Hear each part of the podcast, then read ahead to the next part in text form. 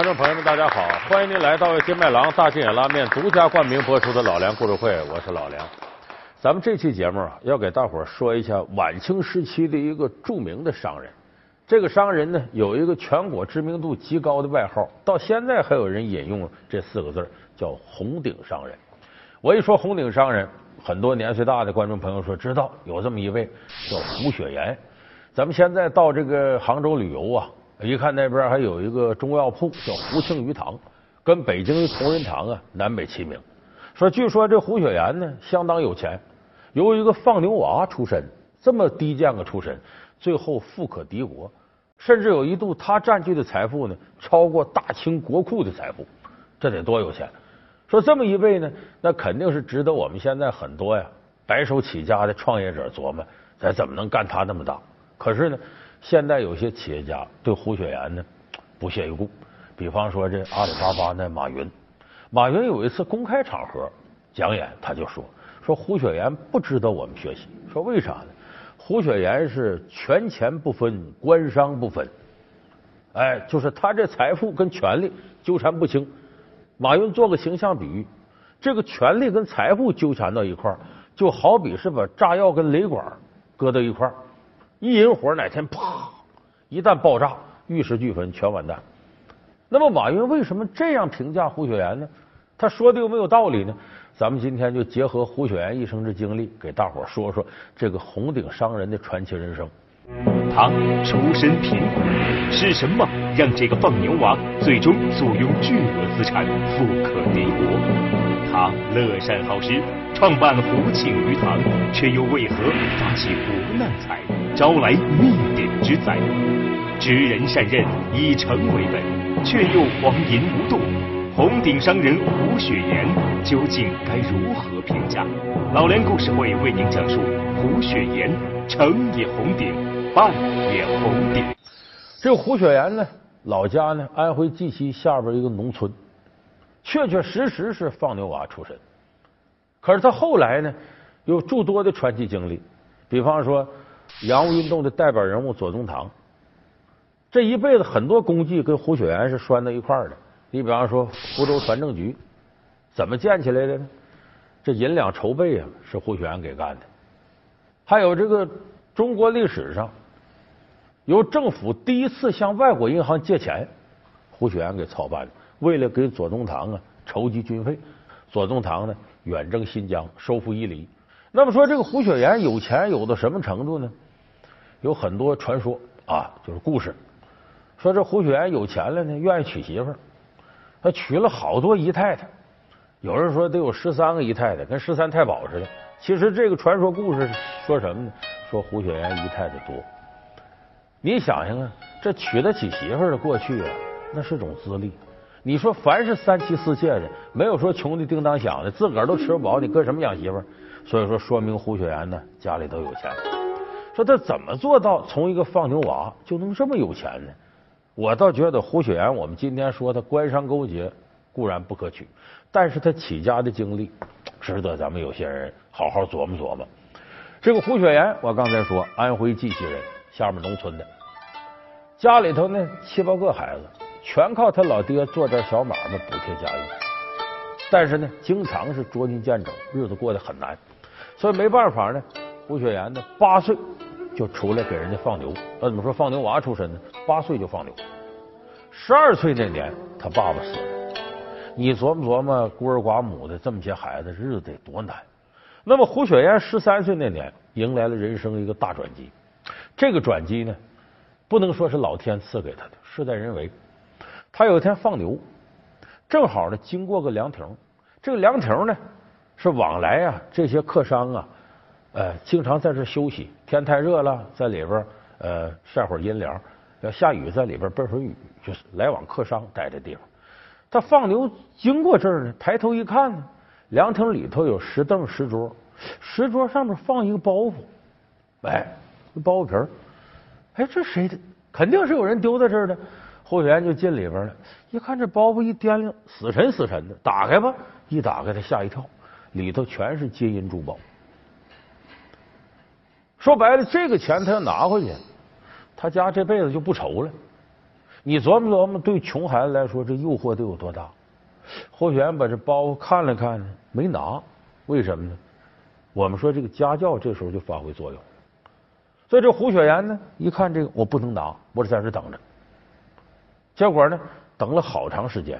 哎，有个客商满头大汗进来，我这找一看，就这儿。胡雪岩说：“你别忙，我问问你这里有啥。”这客商说：“确实是我的，这里金子多少，珠宝多少，首饰多少，有一叠银票，说的清清楚楚，哎，不差分毫。”胡雪岩看看，对，还给你了，把这客商感动够呛。你干嘛呢？呃，这给家里放牛啊。这个客商说：“你要不嫌弃孩子，这样，我呀。”在附近镇上有个粮店、杂粮店，啥都卖。你呢，上我那当伙计怎么样？哎，这老板就想让他过去当伙计。我员说：“那我得问我妈，回家问他母亲，说娘啊，我今天干了个什么事儿？人家老板想让我当伙计。”他母亲说：“好啊，你在这个农村，你什么时候能有出息？到镇上见见世面。”他母亲就同意了。所以，十三岁胡雪岩脱离农村，来到镇上当了杂粮店的伙计。也就是说，胡雪岩的职场生涯、生意就从这时候开始。当然呢，中间他在杂粮店呢学怎么做生意啊，往来呀，跟客户之间呢学差不多了，开始跳槽。人往高处走嘛，跳了三四次呢。他在十八九岁的时候来到个钱庄。钱庄是什么呢？就搁现在说，那就银行。呃，这个钱庄规模不大，叫富康钱庄，老百姓李。张大伙。哎呀，跟着您学艺呀，真是有福气。先生慢走。城外抛喜饼，最大的一个，我给您接着了。姐呐，这是老天爷赐给你的福气。你说，一年三百六十五天，你总是天刚刚亮就到这个店里啊？像你这么勤快的人啊，这喜饼啊就该你得。行了，吃得苦中苦，方做人上人，这是我娘教的。嗯，哎。到了这个钱庄，按规矩进钱庄头一个月，老板不让你出门，你不能出门。那么过去的这钱庄也是，头一个月不出门干啥呢？算数、算盘，你得算银票怎么入账。第二个包银元，所以这一个月不让你出去是有道理，让你练基本功。也有的伙计呢，偷偷摸摸的，掌柜睡觉了，翻墙出去玩去，有。但是呢，胡雪岩不这么干。胡雪岩说：“一个月不出去，我俩月都不出去。掌柜的不说让我出去，我就不出去。两个月没动窝，天天在这练基本功。这于老板一看，这孩子真好，守本分，认真练基本功，就对他呀越来越高看。一点一点的，他这位置就往上升。后来这于老板试探他呢，往他这办公的地方啊扔点碎银子，犄角旮旯的。一看呢，这胡雪岩把这找着捡起来呢，交到柜上去。”这公款，于老板一看这个人值得托付。为什么于老板要试他呢？因为这于老板呢膝下无儿，没儿没女。百年之后，这个产业给谁呀？他得交给个放心的人。后来这于老板有年重病，眼看不治，临终之前呢，把胡雪岩叫来说：“我呀，认为你呀很诚信，守本分，能力也强，我这富康钱庄啊，我就交给你了。”你搁现在来看，这还了得吗？跟你没任何血缘关系人，啪叽给你这么大堆财富，要现在人乐电线了，开始败坏了。胡雪岩没有，胡雪岩接到这么一笔财富，他先想到的如何巩固财富、扩大经营规模。那么他是怎么做的呢？他这时候想到了跟权力结合。谁呢？有个做官的人叫王有龄，当时呢是在浙江一带任地方官。跟胡雪岩关系很好，这个有传说呀，说这王有龄跟胡雪岩怎么认识的呢？胡雪岩这不是在钱庄吗？当伙计时候啊，有一笔呆坏账，就搁现在叫呆坏账，说已经有五年了，这人不还这账了。好了，算好了，连本带利五百两。嗯，哎呀，这这个徐疯子呀，啊，一直补上饶知府，他就没补上去，欠咱们的账啊，整整三年了。哎呀，你甭说，咱还真拿那些借钱捐官的老爷们一点辙都没有。哎，你给他来软的，他干脆不给你；你给他来硬的，哎，哪一天他给补上了，你还得伺候着。要我说也是，钱庄嘛，还是得讲点信用。讲点仁义，哪能像那些放高利贷的，什么手段都敢使啊？哎呀，可是再拖下去呀，也没法向掌柜的交代呀。我看这笔账怕是死掉了。哎呀，又是笔死账啊！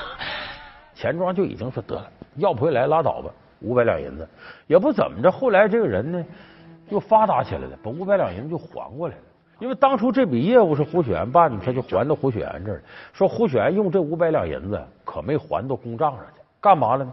正好在茶楼里遇到一个落魄书生王有龄，郁郁不得志，说这胡雪岩呢慧眼识英才，知道这人将来定非池中之物啊，那是龙凤之才，把这五百两接济他，让他进京赶考。王兄，这是五百两银票，你拿着。这既然我拿来了，就一定有办法。行了，你就放心用去吧。哎，后来呢，殿试中三甲，到地方当官了。伯母在上，请受晚辈一拜。你是谁呀？啊伯母，小侄王有龄，是雪岩的结拜兄弟，是雪岩兄，他救了我，他是我王家的大恩人。但是这个事儿呢，说实在有点悬点儿很多历史学家认为不是这么回事因为从年龄上看呢，这个两个人之间年龄差十三岁，就如果你按照年龄推断呢，有点合不上。但是呢，胡雪岩跟王有龄关系好，这可确实是史实里边记载的很清楚的，两个人有往来，往来到什么程度呢？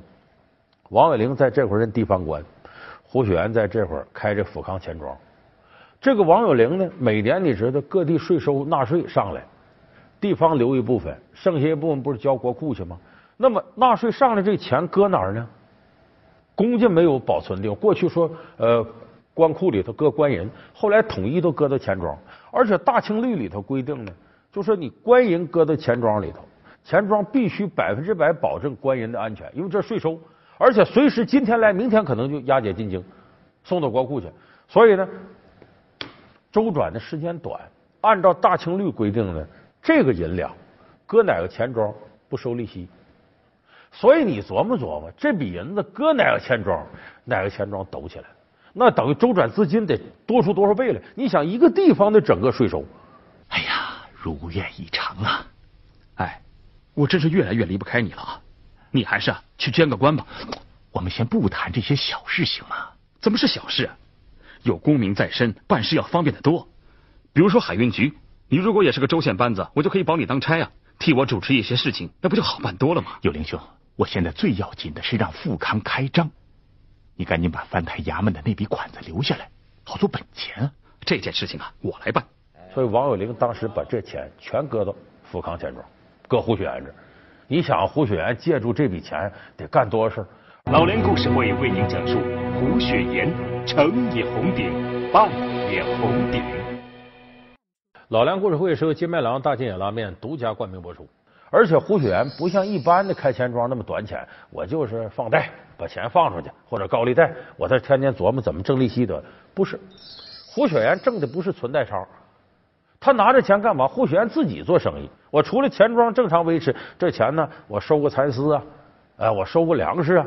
呃，我倒点什么东西，啊很快胡雪岩就大发特发。但是这种好日子呢，过了些年，到胡雪岩三十八岁那年，这好日子到头了。怎么叫到头呢？胡雪岩三十八岁那年，一八六一年闹太平天国。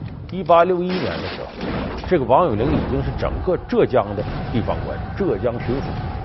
这一年太平天国起兵打到这个杭州，兵困杭州。困的时间长了，里无粮草，外无救兵。这王有龄山穷水尽，就跟胡雪岩商量，：“我求你点事儿，咱俩好这么些年了，我这儿呢还有两万两官银，就我这个国库里头，杭州这还有两万两银子。你想法拿着两万两银票啊？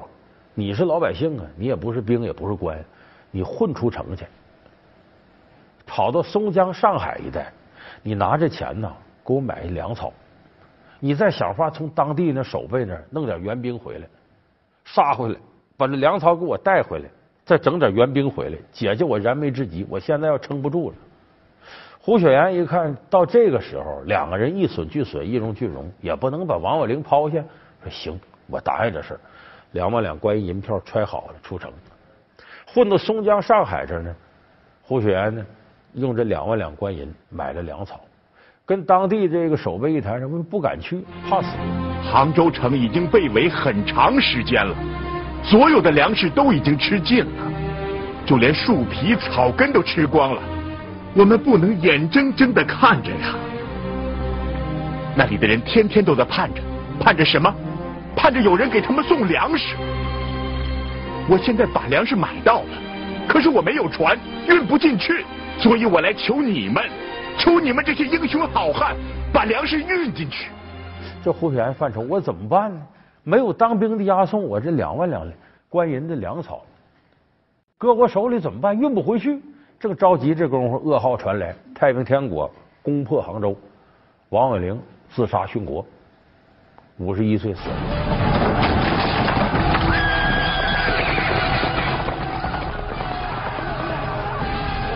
老爷，他他们攻攻进来了。高升，王大人，跟跟我走！不，王大人，走！你快走！你快走！你快走啊！王大人，我不走！你快跟我走啊！你快离开这里！啊！快走啊！大清的气数已尽，我空有一腔报国的热血，又有何用？只有一死，只能一死啊！王大人，这下胡雪岩完了，一个靠山没了。再一个，这这粮草在我这儿啊，我怎么存它？回过头，大清政府在问官银哪儿了，在找我头上，我都说不清楚。所以胡雪岩这时候热锅上蚂蚁，不知道该怎么办了。一打听呢，这个继任王有龄当浙江巡抚的谁呢？是安徽调过来左宗棠。这名字大名鼎鼎，咱都知道。左宗棠，左宗棠那时候也是从湖南起家，刚开始当官。呃，在这个安徽这一带呢，跟太平天国打了几场硬仗，虽然打胜了，但损失特别大。自己的部队呢，也都没粮草了。而当时大清国库空虚，根本拨不下银两来。别说打仗，自己部队饿都要饿死了。这时候进驻到杭州来，胡雪岩想来想去呢，得我去找左宗棠。当然，他这冒险，为什么？你手里拿着粮草，没有经过正规的程序啊，王有龄就让你一人办了。谁知道你是贪污了干嘛呀？所以胡雪岩想来想去，决定兵行险招。当时打仗，他的府康钱庄的流动资金也不足，他生凑了两万两银子，就把这银子凑上来，拿着银子又带着粮草见左宗棠。大人，雪岩知道现在杭州城内急需要粮食，无论是官军还是百姓。雪岩已经将粮食运到护城河外。请大人清点。同时，雪岩还有一个要求：城外那些粮食，除了官军分领之外，务必给百姓分一些。他们是数月都不见粮食了，上万的百姓已经奄奄一息了。求您了，大帅！林大帅，城外有一万担粮食，请大帅验收。